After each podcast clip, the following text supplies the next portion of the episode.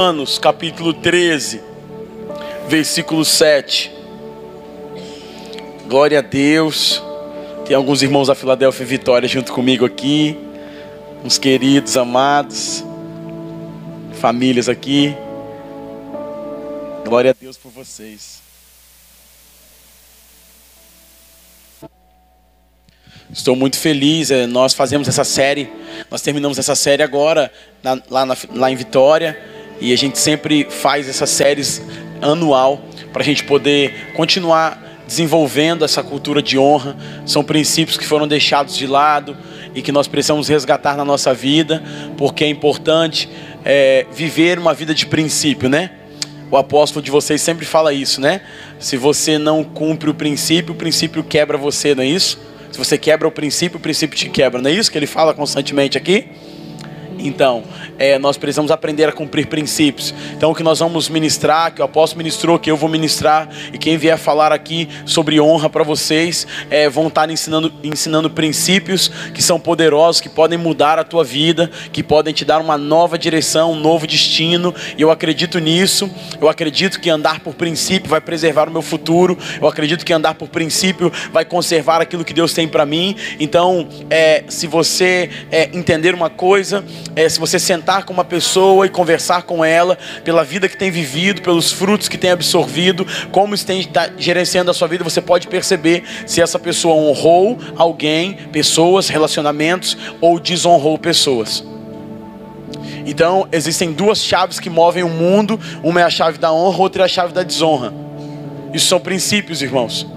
Então, se nós não quebrarmos, quebrarmos esses princípios, estaremos protegidos debaixo do guarda-chuva de Deus, e isso vai nos ajudar a viver a nossa vida. Em toda esfera, em toda área, em toda atuação é que nós vivemos, tem pessoas que estão em colo colocadas em figura de autoridade e que de devem, que têm por direito serem honradas. Quando nós entendemos isso, isso se torna. É, é, se torna um DNA, se torna um princípio dentro de nós, onde chegarmos, por onde passarmos, vamos ter o um entendimento disso. Então eu quero introduzir com vocês nesse texto. Hoje nós vamos é, é, é, citar bastante a Escritura, porque eu acredito que é importante para dar fundamento para aquilo que estamos construindo e deixar bastante dever de casa para você ler na sua casa. Amém? A palavra diz em Romanos, capítulo 13, versículo é, 7, diz assim: Portanto, é, na versão é, que eu estou lendo, está dizendo assim: pagai a todos o que lhes é devido, a quem tributo, tributo, a quem imposto, imposto, a quem respeito, respeito, a quem honra, honra. A palavra original aqui é pagai, ou entregai, ou dar ela é abrir mão daquilo que é de direito seu em benefício de uma outra pessoa. Entregar é, é, é, estar disposto a poder colocar alguém em uma posição superior. E isso é o que está dizendo o texto. Está dizendo que nós temos no nosso posicionamento esferas de relacionamento no qual precisamos entender quem é, quem é os, quem são os níveis de relacionamento no qual estamos interagindo. E quando isso, temos que lhe entregar, temos que devolver, temos que dar aquilo que é de direito à pessoa no qual nós estamos nos relacionando, seja com Deus, seja com os nossos familiares, seja é, na esfera de trabalho, seja é, pastor, ovelha, discípulo, líder. Nós precisamos entender isso. Não é uma esfera onde só uma pessoa recebe, é uma esfera onde tem é, uma, uma, uma, uma bilateralidade onde todos estão recebendo, da maneira que eu reconheço e recebo, eu também dou e recebo. Então nós precisamos entender isso, e o texto é claro em dizer: existem pessoas em lugares de autoridade no qual nós precisamos reconhecer, e, e ter esse reconhecimento é crucial, porque tudo tudo na minha vida vai crescer se não se estiver num ambiente de honra e tudo vai decrescer se estiver num ambiente de desonra. Tudo vai prosperar e multiplicar se eu construo essa cultura de honra. Nós temos outra palavra só falando sobre o que é cultura de honra, porque cultura é algo que você precisa dar atenção, regar, cultivar, todos os dias dizer, para que possa crescer e estabelecer. Então, em outra palavra, na série a gente fala sobre isso, a importância da cultura. Quem gosta de planta, levanta a mão. Quem fala com planta? Vou orar por você no final. tô brincando, tô brincando. E, e, é interessante nós entendermos isso, porque, porque quando eu falo de cultura, eu estou falando de é, cultivar. Uma das palavras para cultura é, é, no original é cultivar. E cultivar é o que? Todos os dias precisa regar a planta. Tem planta que fica no sol, tem planta que não pode ficar tanto no sol, tem planta que tem que ser podada na lua tal. Sim ou não? Sim. E aí, se você estiver conversando com planta, conversa com o apóstolo Marcos, que seu problema é mais sério. E. Hã? Você também conversa? Então depois a gente ora por ele primeiro.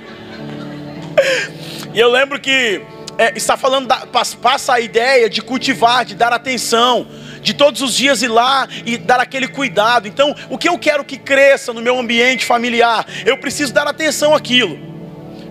E a honra é esse fundamento que vai fazer crescer ou não crescer, ou morrer. E eu lembro que é quando eu falo muito sobre isso, só para introduzir sobre essa palavra cultura, que eu lembro que nós tínhamos um coqueirinho na sala da nossa casa. E nós viajamos por 15 dias e no apartamento estava fechado. 15 dias e não molhamos o coqueirinho. Então, quando minha esposa, nós chegamos de viagem, coqueirinho que estava muito bonito, na época no qual estávamos ali com ele, ele estava assim, ó, todo torto. E aí minha esposa, ela viu que o coqueirinho estava todo torto, e ela pegou, regou o coqueirinho. E não só isso, ela impôs a mão e orou pelo coqueirinho. Quem já orou pela planta? É mais sério ainda. Você orou, irmã? Você está em todos, vai receber três orações. E ela falou: Em nome de Jesus, coqueirinho, eis que te digo. O Senhor falou: Vem para fora, Lázaro. Ela falou: Viva, coqueirinho. E aí, depois de regar e voltar o dia regando, sendo ventilado, ele voltou a crescer e a florescer. Então, não pense que aquilo que você não regar na tua vida vai crescer. Se você não regar, não vai crescer. E nós estamos falando da, da, da maior, da maior é um dos maiores princípios aqui que é honra. Se você regar com honra o seu casamento, ele vai crescer. Se você regar com honra o seu relacionamento com Deus, ele vai crescer. Se você regar o seu relacionamento com o ministério, aquilo que Deus te deu com honra, vai crescer. Mas se você começar a entender que algumas coisas estão é, é, decrescendo ou morrendo ao seu redor, talvez você precise regar com honra isso na sua vida. Amém ou não amém? Então tudo passa por isso. Pessoas recebem muitas coisas na sua vida. Eu conheço pessoas com muito talento, com muita habilidade, sabe, apóstolo Marcos, mas que estão travadas na sua vida. Pessoas que têm muito potencial e muita oportunidade para desenvolver aquilo que de fato é a sua missão, é o seu chamado, mas que de fato estão paralisadas. Pessoas que estão dando, andando em círculo, dando voltas. Por quê? Porque lá na sua trajetória tem sementes de desonra que foram plantadas e elas não reconstruíram, não refizeram esse caminho. E é interessante isso quando Jesus vai na casa de Zaqueu. Eu não sei o que aconteceu lá dentro. Mas ele sai de lá querendo devolver aquilo que ele tinha defraudado às pessoas. Ele sai de lá querendo restaurar relacionamentos quebrados. Ele sai de lá querendo desenvolver a vida que ele precisava desenvolver. Então ele sai de lá para querer honrar pessoas. Então todo, todo, todo, toda vez que eu sou afetado pela presença de Jesus, eu não saio querendo receber das pessoas, eu saio querendo honrar as pessoas. Amém ou não amém? Sabe a concepção de culto muitas vezes em nosso coração está errado. Porque saímos de casa para receber algo. Quando você fala com um judeu, ou quando você olha na escritura, a mentalidade que se tinha de culto era de oferecer algo, de entregar algo.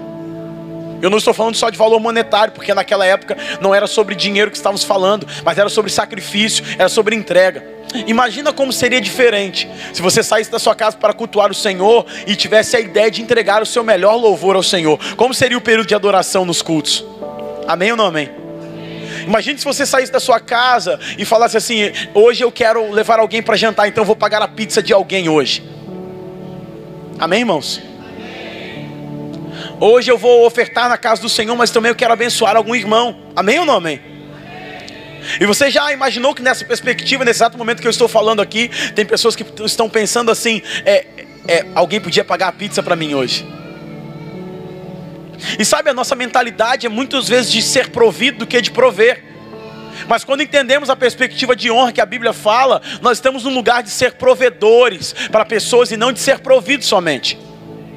Então, quando a nossa mentalidade muda, nosso coração muda, o, o princípio vira uma chave na nossa mente e precisamos de fato nos tornar provedores.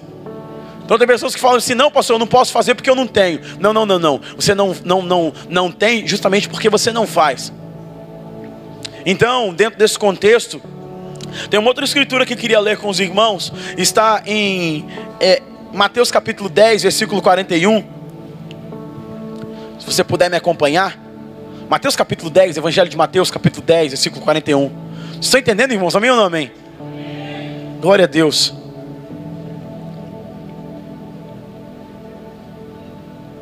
Mateus capítulo 10, versículo 41.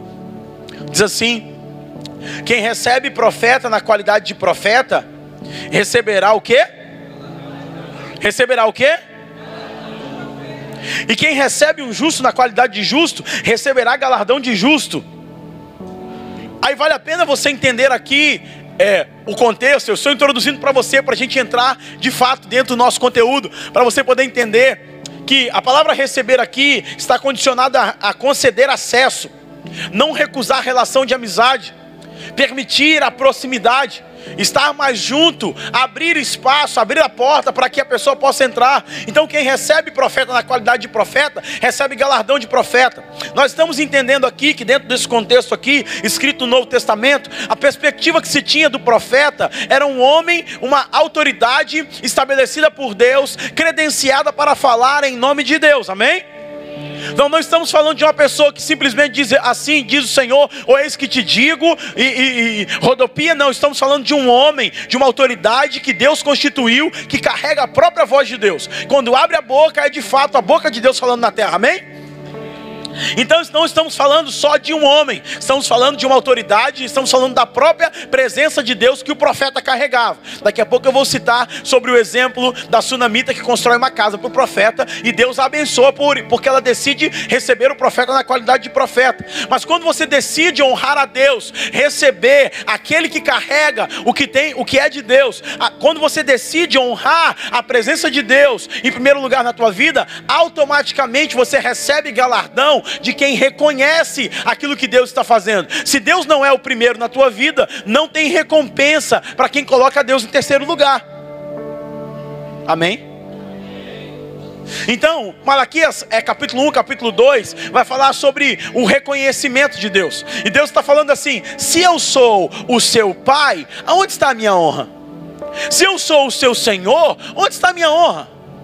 Ou seja, se eu de fato sou o Deus na tua vida, onde está a minha honra? Em que lugar você tem me colocado na tua vida? O que o texto está falando no Evangelho de Mateus e também Malaquias, ele está dizendo: Deus está requerendo um lugar privilegiado em nossas vidas. Deus está querendo o trono do nosso coração, amém ou não amém? Deus está querendo não só os nossos 10%, irmãos, Deus está querendo a nossa vida inteira. Eu não estou dizendo isso para você não dar os seus 10%. Eu estou dizendo isso para que a sua vida possa ser uma vida que honre a Deus. Para que a tua família possa ser uma família que honre a Deus. Para que a tua casa seja uma casa que honre a Deus. Então, quem recebe o Senhor, quem dá acesso, quem não limita relação de intimidade ao Senhor, ao profeta, aquele que foi credenciado por Deus, e no Antigo Testamento eu estou falando que não é a posição de um homem, mas é a própria presença de Deus que está comunicando, ele vai receber um galardão. Então, a honra passa pelo crivo dos relacionamentos. Então, ele fala do profeta e fala do justo. Ele fala de dois tipos de relacionamento. Então, o relacionamento conectado a Deus e o relacionamento conectado às pessoas. Eu sei que não aqui, mas existem lugares que as pessoas, elas são muito, elas honram muito a Deus, mas elas não honram as pessoas nos seus relacionamentos. Elas são muito espirituais, mas elas não honram as pessoas no seu relacionamento na medida da sua espiritualidade. Elas são cheias de Deus, mas elas não conseguem converter isso em pedagogia relacional. Elas não conseguem conectar aquilo que Deus está falando com elas. Então, o que, que o texto está dizendo? Existe um galardão quando você decide estabelecer relacionamentos de honra na tua vida. Existe um galardão quando você aprende. E aqui é uma outra coisa interessante, irmãos. A honra se estabelece pelo princípio de reconhecimento. E o que é reconhecimento? Eu olho para minha esposa e a reconheço. Adão fez isso quando é, é, estava diante de Eva. Ele diz: Esta é carne da minha, osso dos meus. Essa então se lhe será chamada varoa, porque do varão foi tirado. Ele estava estabelecendo ali quem ela era de fato para ele. Reconhecimento, isso é honra. Então, quanto melhor você reconhece os relacionamentos na sua vida, melhor você pode extrair aquilo que elas têm de bom para lhe dar. Amém ou não amém? A palavra fala, 1 Pedro, que maridos, onde estão os maridos? Amém ou não amém? Fala assim: tratai a vossa esposa como vaso mais como vaso mais frágil, porque ela é coerdeira da herança de Cristo com você. Uma vez que você faça isso, suas orações não serão impedidas, não ficarão no teto, ok? Se honra é um princípio de reconhecimento, quando eu não reconheço quem são as pessoas que estão ao meu redor, eu não extraio o melhor delas. E a Bíblia está falando que quem é a sua esposa? O vaso mais? Os homens estão aí comigo, amém? Amém? Estão me ouvindo bem lá no fundo, amém? Está me ouvindo bem, Wesley? Então, quando você não honra a sua esposa, como vaso mais frágil, eu preguei isso, apóstolo Marcos. Eu disse assim: que as esposas lá na Filadélfia, em Vitória, é, se o marido não estivesse honrando, poderiam chegar nas suas casas e olharem para o teto, e olharem para os maridos, e olharem para o teto, e olharem para os maridos.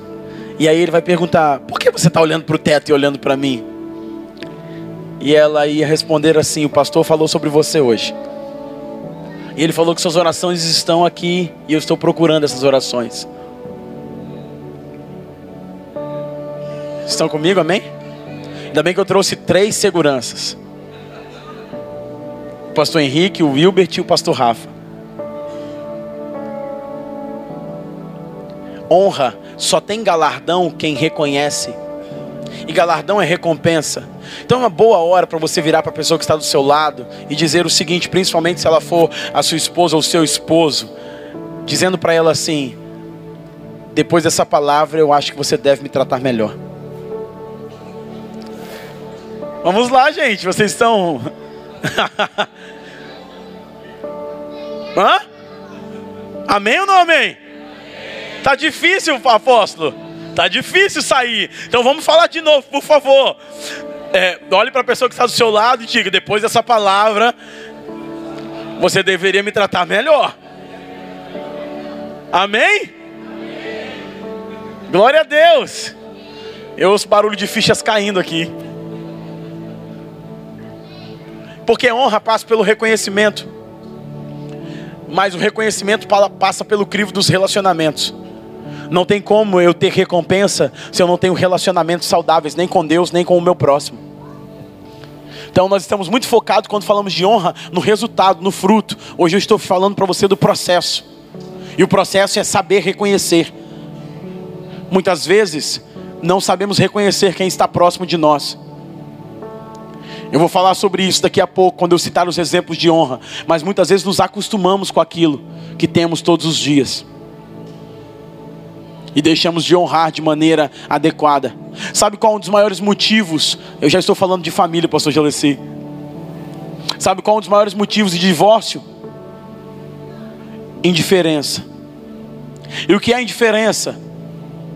É o contrário do amor. É quando eu não reconheço mais. Eu passo pela pessoa mais importante da minha vida na terra e trato ela como se fosse qualquer outra pessoa.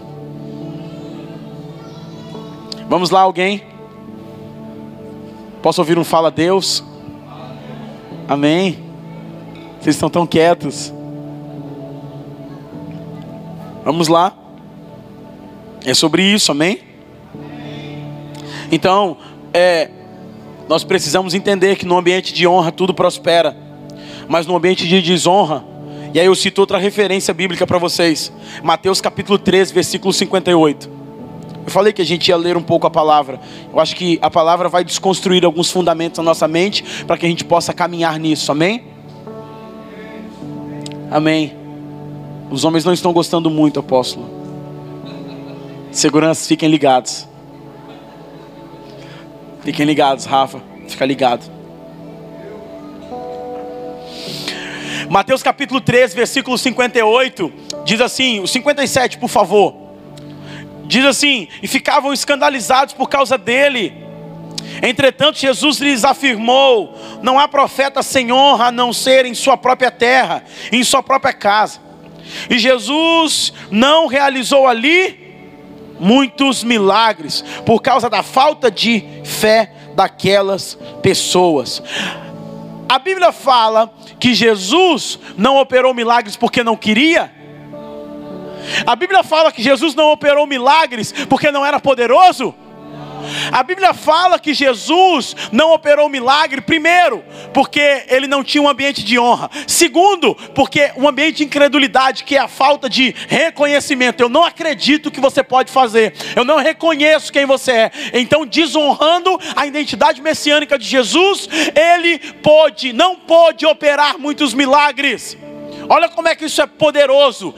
Um ambiente de desonra. Até o próprio Jesus foi impossibilitado de operar, ficou improdutivo na operação de milagres, porque as pessoas não reconheceram quem ele era.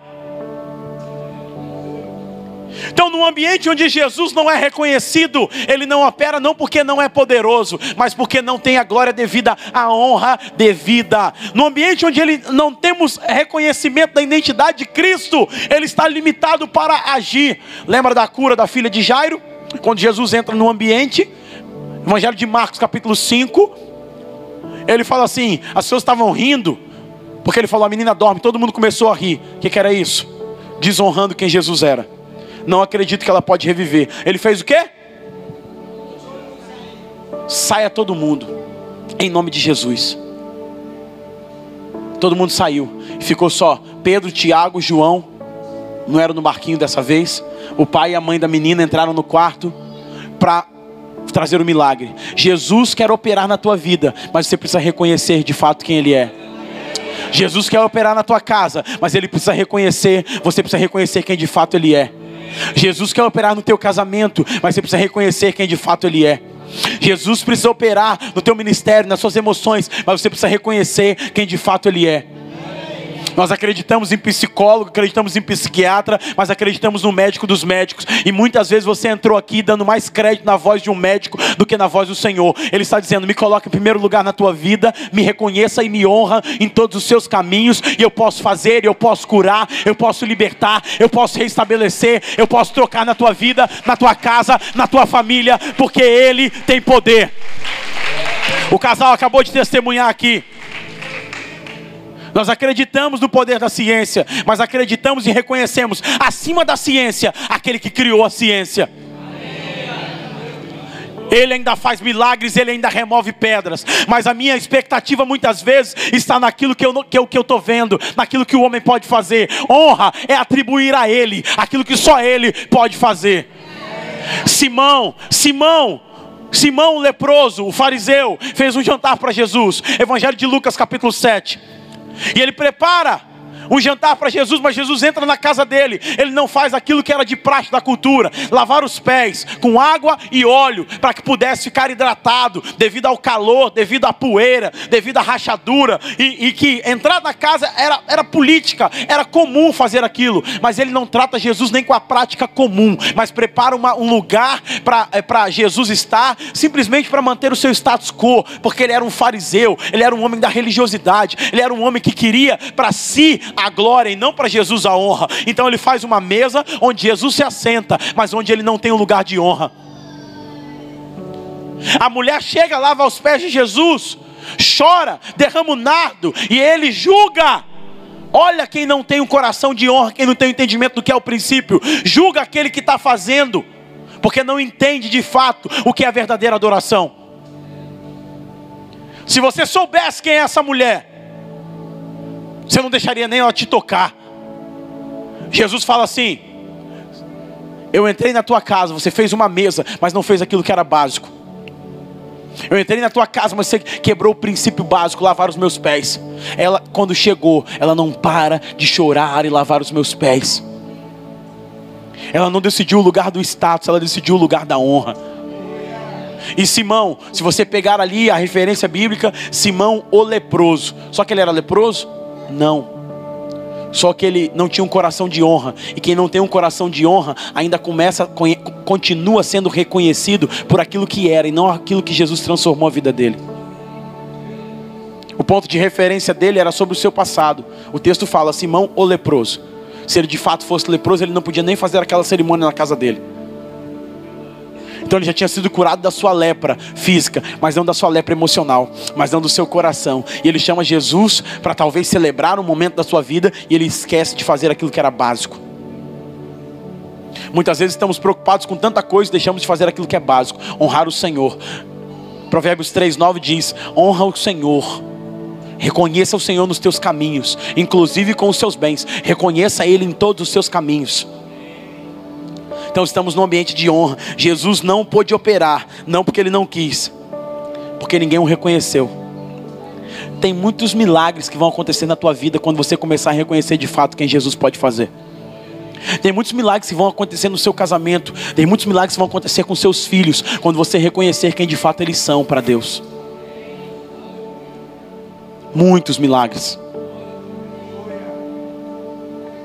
Vamos lá por causa do nosso tempo.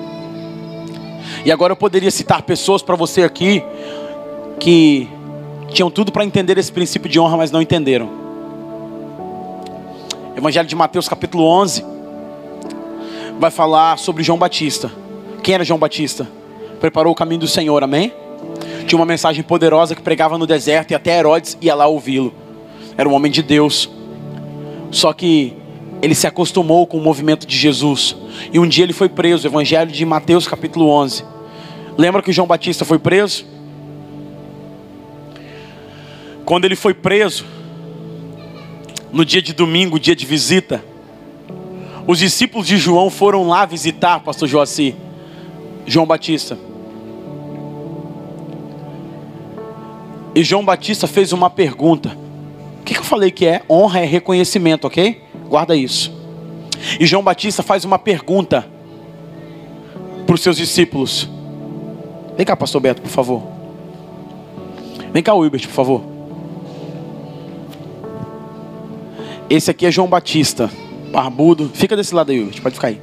João Batista, barbudo, está preso, ok? Ok?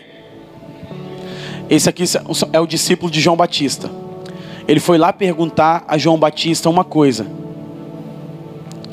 Ele foi lá perguntar assim. Eles foram visitar e João Batista pergunta para eles. Você viu que eles foram bem ensaiados, né, gente? Estamos apresentando essa, essa peça em vários lugares do Brasil. E ele, o João Batista pergunta para os discípulos assim: fala assim, vai lá perguntar para Jesus, João Batista falando se Jesus é Jesus mesmo. E aí, e, gente, presta atenção. Quem é João Batista? Quem é João Batista, irmãos? A voz do que clama no deserto, preparai o caminho do Senhor, raça de víboras, comedor de gafanhoto e mel silvestre, roupa de pele de camelo, nazireu, filho de Zacarias, é um homem poderoso. Só que depois que Jesus assume o reino, o ministério, João Batista foi preso. E agora ele começa a fazer o quê? Duvidar da identidade messiânica de Jesus. E o que é duvidar? E o que é não reconhecer identidade? Desonrar. Ok? Vocês estão comigo aqui? Então ele pergunta. Aí o discípulo, e eu não sei o que é mais cômico nessa história, apóstolo Marcos. João Batista perguntar para o seu discípulo quem de fato é Jesus, ou o discípulo de João Batista vir perguntar para Jesus, e claro que eu sou Jesus, porque eu estou pregando, eu posso escolher quem eu sou. Essa é a boa, coisa boa de ser pregador. Eu nunca fico com papéis ruins, irmãos. E aí o discípulo de João Batista vem perguntar para Jesus. Jesus está lá e ele está falando: É, Jesus, eu fui lá ver o João, sabe? e rapaz, eu não sei nem como começar essa conversa com o Senhor, porque o João, ele está preso, né? E você sabe que ele não bate muito bem das ideias, né? E ele tava com negócio de comer mel silvestre, gafanhoto, né? Mas, ó, vou perguntar, mas não foi eu que estou pensando isso do Senhor. É o João, tá bom? É... o senhor, o João pediu para perguntar se o senhor é o senhor mesmo. Ou sei lá, se o senhor é outra pessoa, não sei. Porque você é é o filho do Zé, não é? Carpinteiro lá, você ficava fazendo um monte de coisa na marcenaria e tal do seu pai. Mas, e aí o discípulo de João pergunta: João está com dúvida sobre quem isso é. E aí, pode ficar aqui, querido, à vontade. E aí, Jesus responde para João Batista, para o discípulo. Ele não responde que ele era o Messias, mas se você pegar o texto, ele responde assim: os cegos veem, os coxos andam, aos pobres é pregado o evangelho do reino de Deus. Ou seja, João, você não reconhece mais quem eu sou, mas não é porque você não reconhece quem eu sou que eu deixei de ser quem de fato eu sou. Só que o fato de João não reconhecer mais quem era o Cristo, ele entrou numa prisão de incredulidade. No caso dele, uma prisão física, mas para muitos de nós, quando deixamos de reconhecer quem Jesus é de fato, uma prisão de dúvida, incredulidade espiritual e emocional.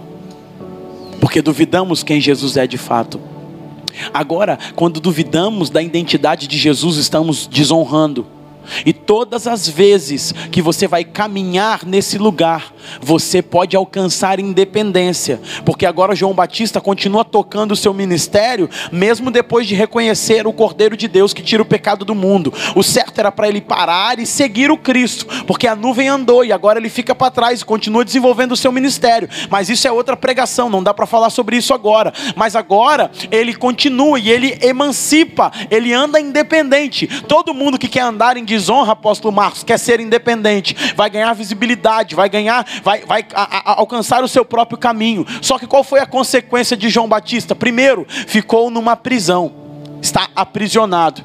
Consequência da semente de desonra, aprisionado dentro das suas convicções, aprisionado dentro das suas frustrações. Porque se eu preguei, preparai o caminho do Senhor, por que agora eu estou preso e ele está solto? Ele não pode ser o Messias, porque eu estou preso e ele está pregando a palavra. Faz sentido o que eu estou falando, irmãos? Amém ou não? Amém? Posso ir mais profundo um pouco com vocês? Vamos lá? Você está preparado para isso? Ele é preso. Naquele momento ele não reconhece a identidade do Messias, ele está em dúvida sobre isso. Fica numa prisão. E quando ele fica numa prisão, o que acontece com ele? Consequência de quem decide caminhar na desonra. A cabeça foi para onde? Então todo mundo que decide caminhar em desonra vai ser um corpo que não tem mais a influência e a vida do cabeça. Então, apóstolo Marcos, eu duvido de todo profeta que não tem casa. Eu duvido de todo profeta que não tem, que tem medo de intimidade. Eu duvido de todo profeta que não se submete à autoridade, porque a Bíblia fala no Salmo 133 que o óleo desce, desce de onde? Desce de onde? Mas é, é só o corpo que recebe, fora do corpo recebe óleo? Só tem unção para quem está alinhado abaixo do cabeça, submisso, reconhecendo quem é o cabeça.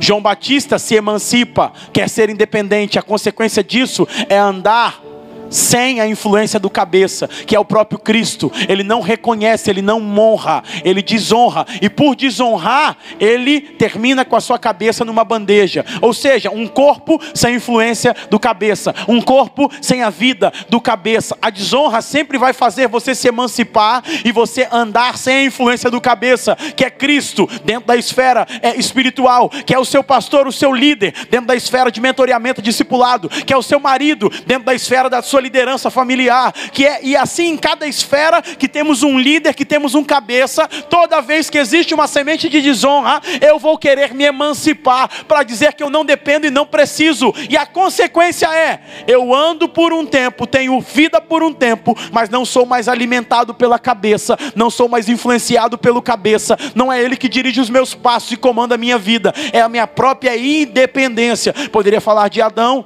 Poderia falar de tantos homens da Bíblia que decidiram andar pelo seu próprio caminho, mas que não deu certo. Então eu estou falando do próprio João Batista. Ele teve o seu papel? Teve, mas no fim da sua vida ele duvidou de quem era Cristo. Amém? Estão comigo? Amém ou não amém? Então, todas as vezes, todas as vezes que eu deixo de reconhecer quem é o Senhor,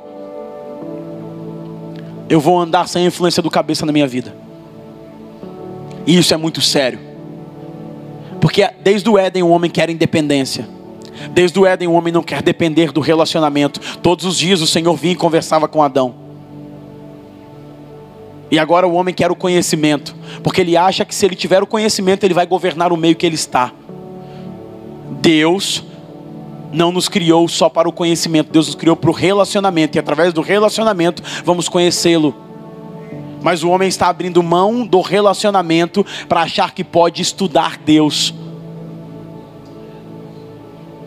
E tanto hoje os, os, meios da sociedade é quanto mais diploma, mais controle você tem sobre outras pessoas. E eu não estou falando contra diplomas, a minha biblioteca tem mais de 600 livros.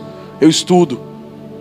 Mas estou falando quando eu abro mão do conhecimento divino, quero andar sem influência do cabeça, eu estou desonrando a obra da criação, que é aquilo que o Senhor me criou para um relacionamento.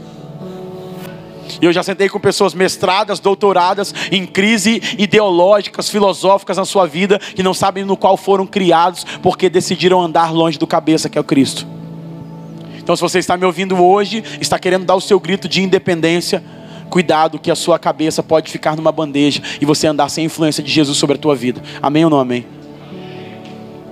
Muito obrigado, meninos, vocês são demais. Que manto, rapaz? É só um teatro.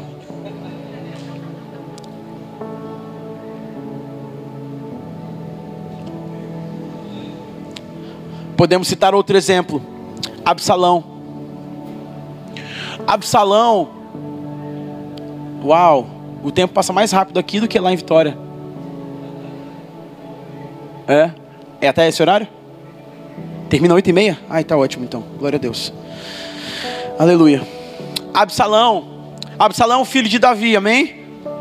Então vamos direto ao ponto. Você pega a referência lá em 2 Samuel e você vai ver que Absalão, ele quer forçar a sua própria promoção. Ele quer forçar o seu próprio reinado. Ele quer se tornar rei de qualquer jeito. Você conhece algumas pessoas que querem algumas coisas de qualquer jeito? E existe uma grande diferença entre perseverança e obstinação. Eu estou ensinando isso ao Caleb, apóstolos. Filho, você é bom você ser insistente, mas agora você ser obstinado desobediente é outra coisa. Tem hora que isso aí já não é persistência, isso é desobediência. E Absalão ele queria porque queria se tornar rei. E sabe o que, que ele ficava fazendo na porta do templo? Ele falava assim, pastor Henrique.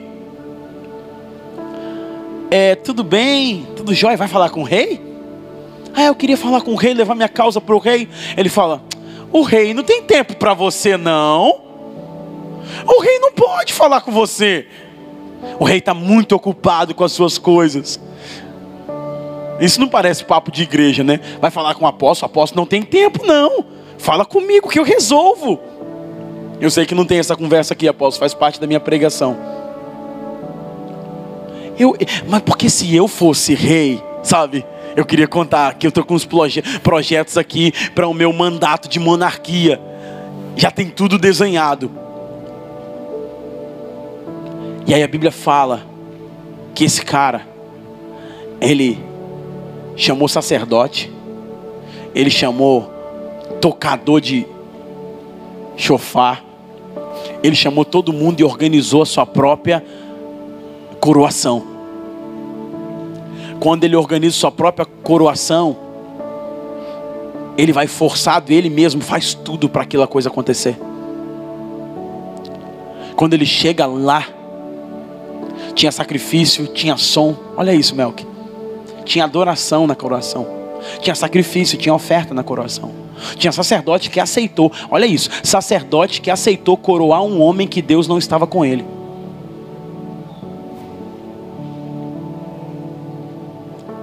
E quando ele está fazendo toda a festa, e o pessoal estava gritando: Viva o rei Absalão! Viva o rei Absalão! Ele ouve o som de outra festa.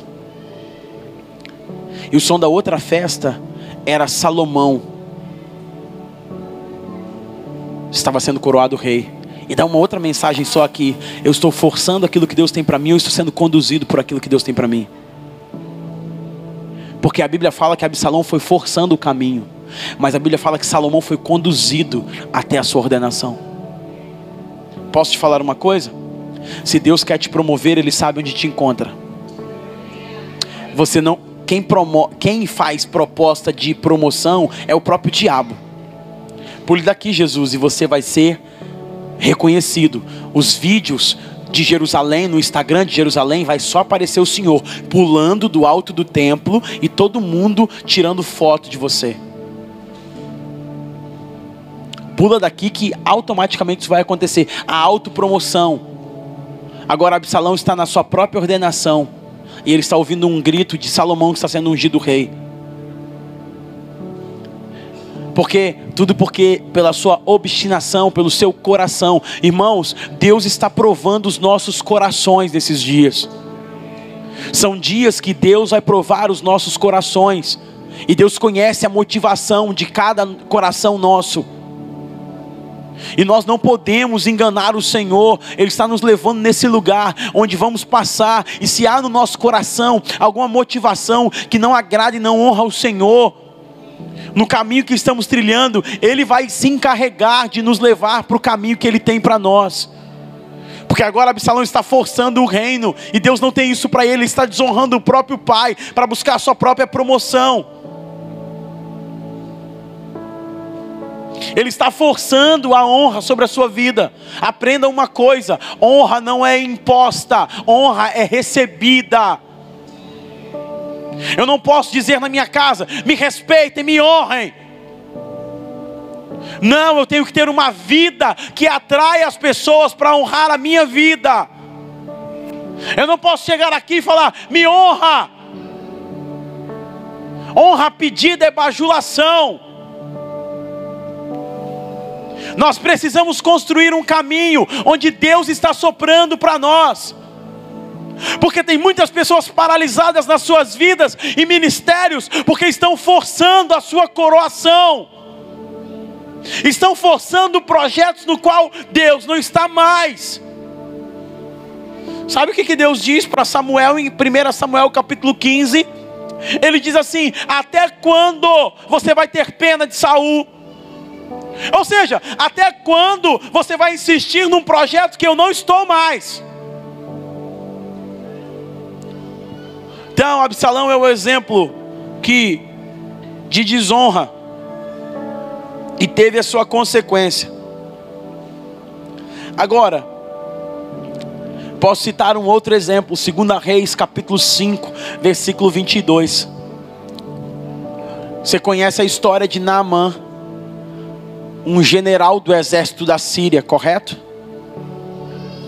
Esse homem era leproso mas um dia ele descobriu que tinha um profeta que poderia curá-lo. Ele vai em busca do profeta, o profeta manda o servo dar um recado. E o servo dá um recado para ele: vai lá e se banha sete vezes no Rio Jordão. E aquele homem foi curado, todos nós conhecemos essa história. Agora, quando esse homem quer dar, quer devolver, quer reconhecer,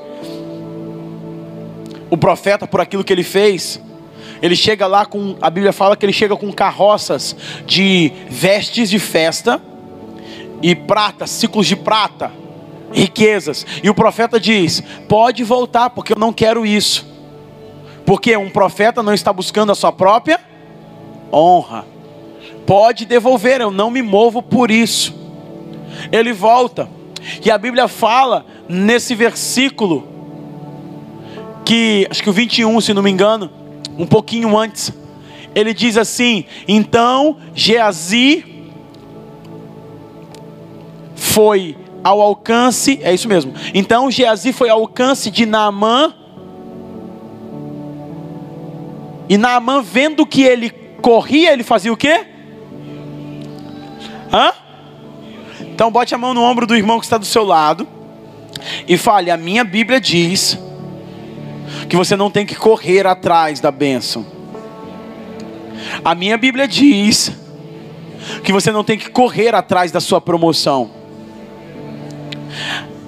E sabe o que eu aprendi com isso? Eu aprendi uma coisa, volte aqui. Eu aprendi uma coisa. Eu não preciso correr atrás de uma porção que não é minha. Eu não preciso correr atrás de algo que Deus não tem para mim. Amém ou não amém?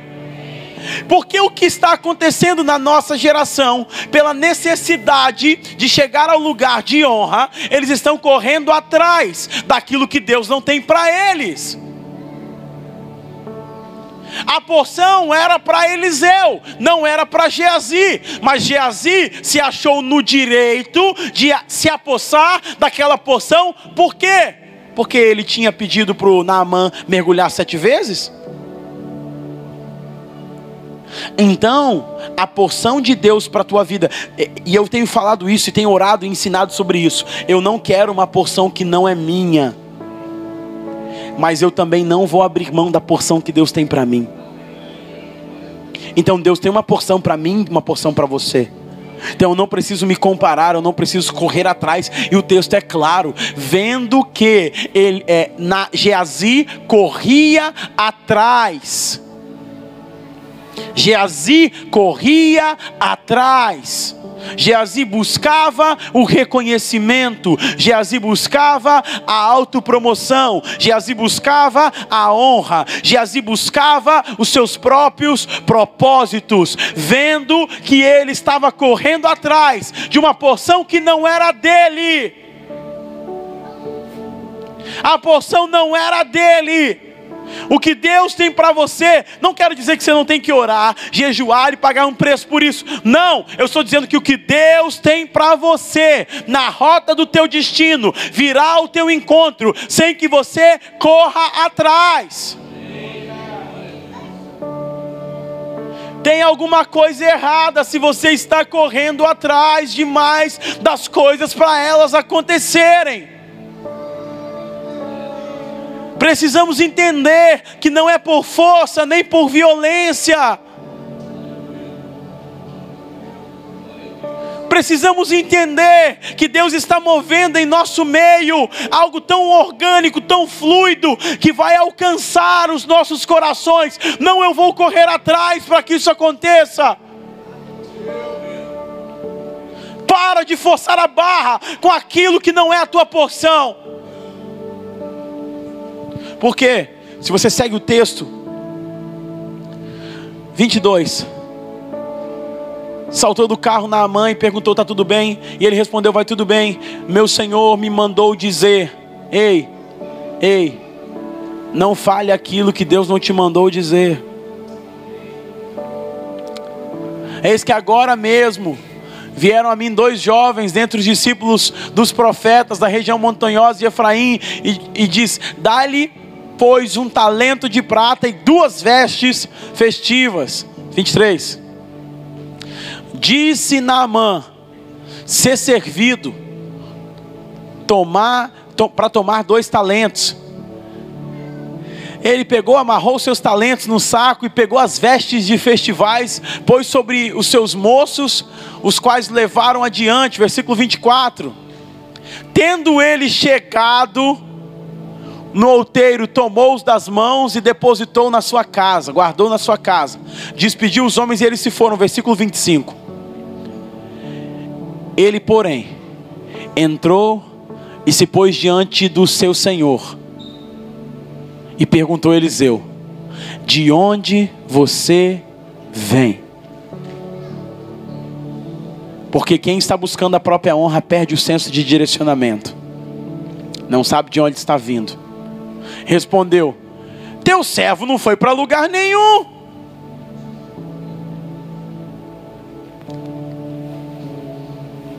Versículo 26. Porém, ele lhe disse: Nossa, isso eu acho assim. Irmãos, eu amo a palavra de Deus. Ele disse assim: Olha isso. Porventura não foi contigo em, não fui contigo em espírito quando aquele homem voltou do seu carro a encontrar-te? Era isso ocasião para tomares prata e para tomares vestes, olivais e vinhas, ovelhas e bois, servos e servas? Versículo 27. Portanto, a lepra de Naamã se apegará a ti e a tua descendência para sempre. Aqui é muito sério, irmãos. Aqui é muito sério. Porque porque quando a gente decide se apossar de uma porção que não é nossa, a consequência é a lepra. E sabe, eu não estou amaldiçoando, eu estou pregando sobre princípios, amém? Amém? Eu estou falando que existem muitos leprosos em nosso meio, muitas vezes, porque pegaram porção que não eram deles. Muitas pessoas que não eram, não eram para pegar aquela porção e decidiram pegar. Porque era fácil, porque era oportunidade, porque todo mundo disse que era. E agora Eliseu está falando: O meu espírito não foi com você? Então, olha Geazi, ele decidiu buscar o que não era dele. Então, outro exemplo, 1 Samuel capítulo 15, versículo 24 em diante. Saul deixou de honrar o Senhor nos seus caminhos. E quando ele deixa de honrar o Senhor nos seus caminhos, ele está fazendo sacrifício que Deus não pediu para ele fazer, porque toda vez que você decide reconhecer o Senhor nos seus caminhos e honrá-lo, você está fazendo sacrifício que Deus não te pediu. E agora, Samuel chega depois de uns dias. Vem cá, pastor Beto, agora você vai ser Samuel. Você ficar feliz. Isso. Ou devagar, Samuel. E Samuel caiu. e entrou pro chip feios. então, Saul, você Saul agora. Então Saul tá lá e Deus mandou ele matar todos os animais, todo o despojo, não pegar nada. E Saul pegou aquilo que era de melhor do despojo e trouxe para si. Quando Samuel chega para falar com ele, Samuel ouve um som. Que som é esse? Ah, Saul, o povo falou comigo que tinha uns bois bem gordos lá. Ovelhas, tinham pessoas, é, tinham, tinham um despojo bom da guerra. Nós guardamos, matamos os homens, mas guardamos o despojo. Por que você fez isso, Saul? Samuel confronta, ele fala: Não, mas o povo me pressionou. E aí é um perfil de liderança que coloca, é, que, é, que se move pela pressão do povo, um, um, perfil de liderança que não se move pela voz de Deus, que está buscando a honra das pessoas, mas não está buscando a honra do Senhor. Então ele está nesse lugar, e agora acontece uma coisa interessante. Samuel quer ir embora, fala: Eu vou embora. O Senhor está tirando o reino de você, tá, acabou. Você desonrou o Senhor. Samuel está indo embora, e quando Samuel está indo embora, para mim é um dos textos mais tristes da Bíblia, irmãos. Vem cá, Samuel. Samuel está indo embora. Saul faz o quê? Segura. Ele não tem intenção de rasgar. Ele está segurando para ele poder ficar. E ele puxa o manto de, de Samuel. Samuel está indo embora. Vai embora, Samuel. E ele puxa. Ele fala: Não.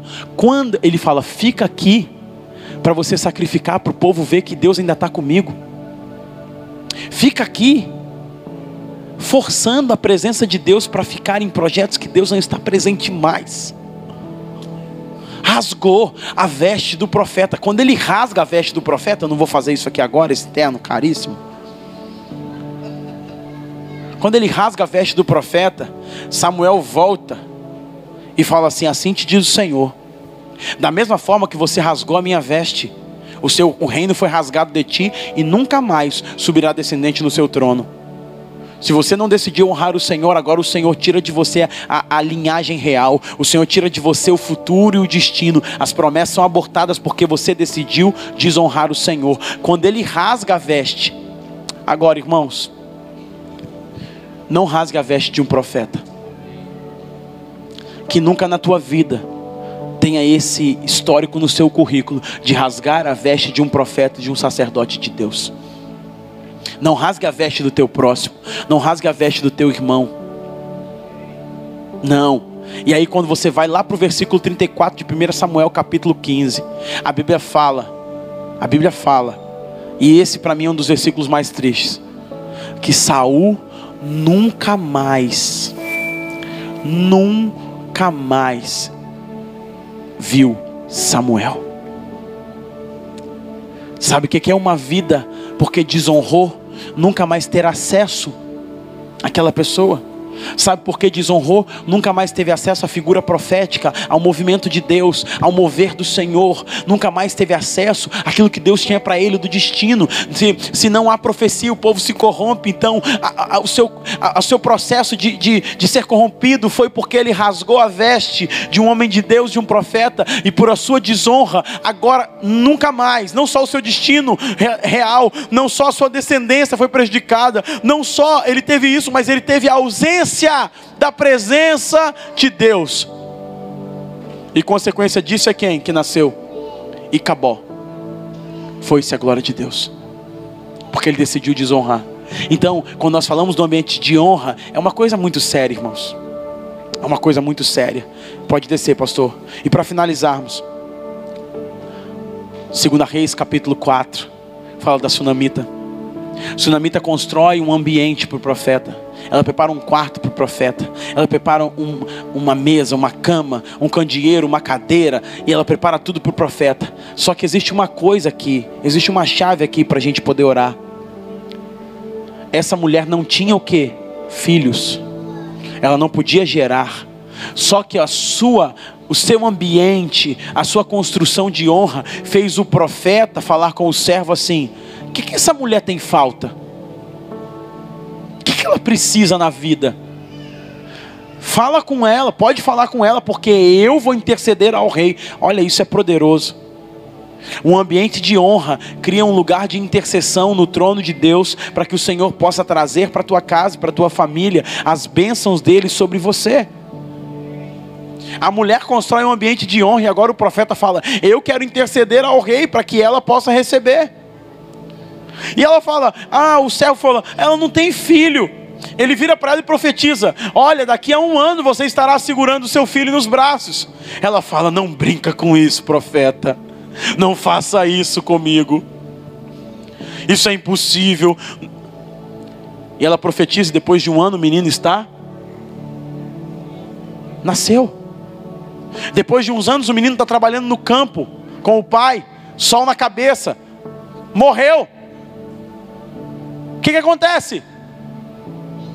O profeta fica sabendo, ela vai lá e chama o profeta. Ele se deita sobre a criança e ressuscita. Porque um ambiente de honra não pode só gerar aquilo que não pode ser gerado, mas pode ressuscitar aquilo que está morto.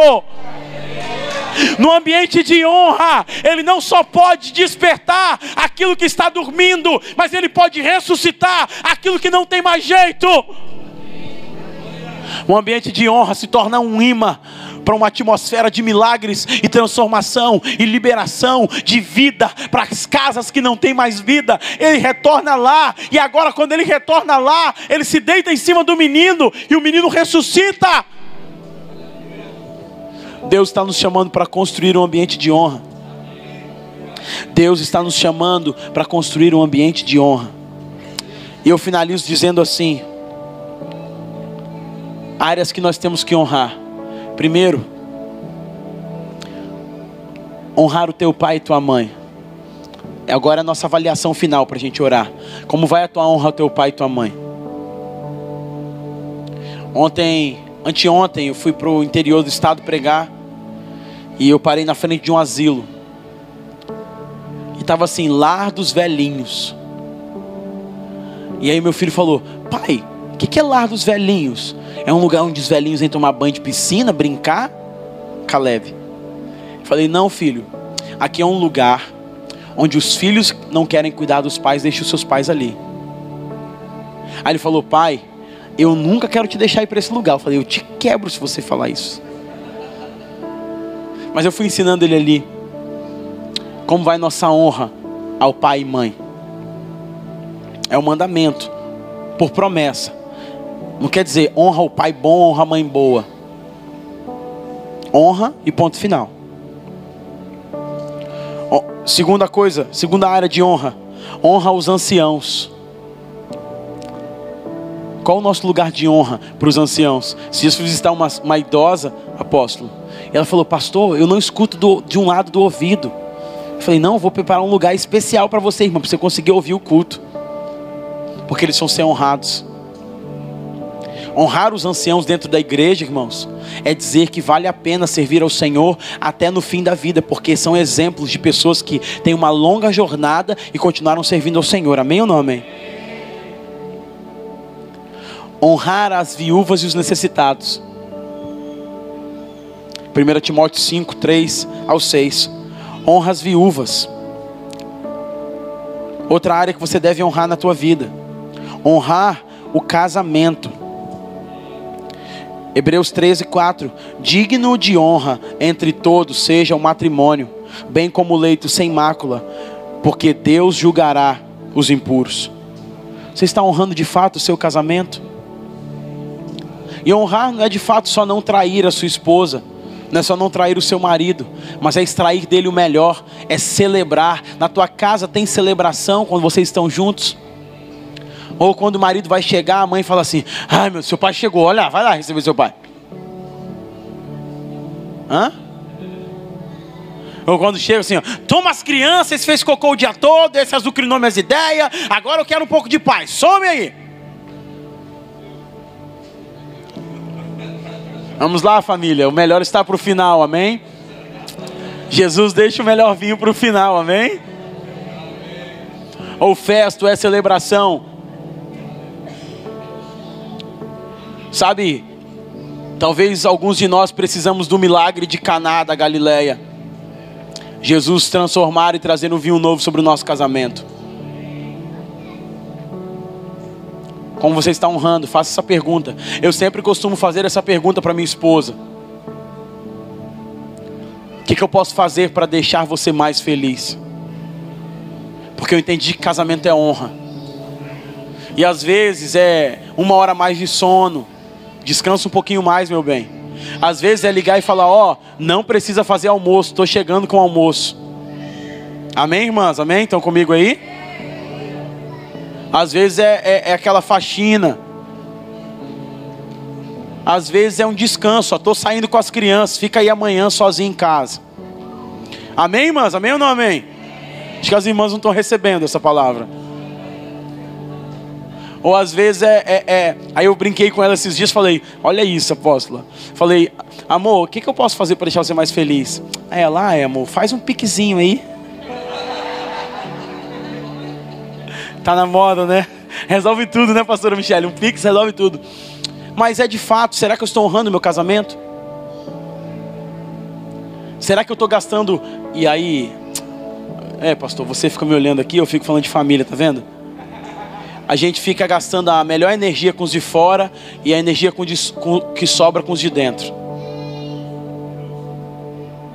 A maior energia vai para o chefe, vai para o patrão, vai para a empresa, vai para os outros. Lá você brinca, lá você ri, você conta piada. Chega em casa, você fica cara fechada. Quando a pregação está assim falando, você pode gritar assim: Fala Deus. Vou ensinar para vocês, tá bom? Beleza? Hã? Não, aqui é no lugar. Aqui você pode falar, irmão, entendeu?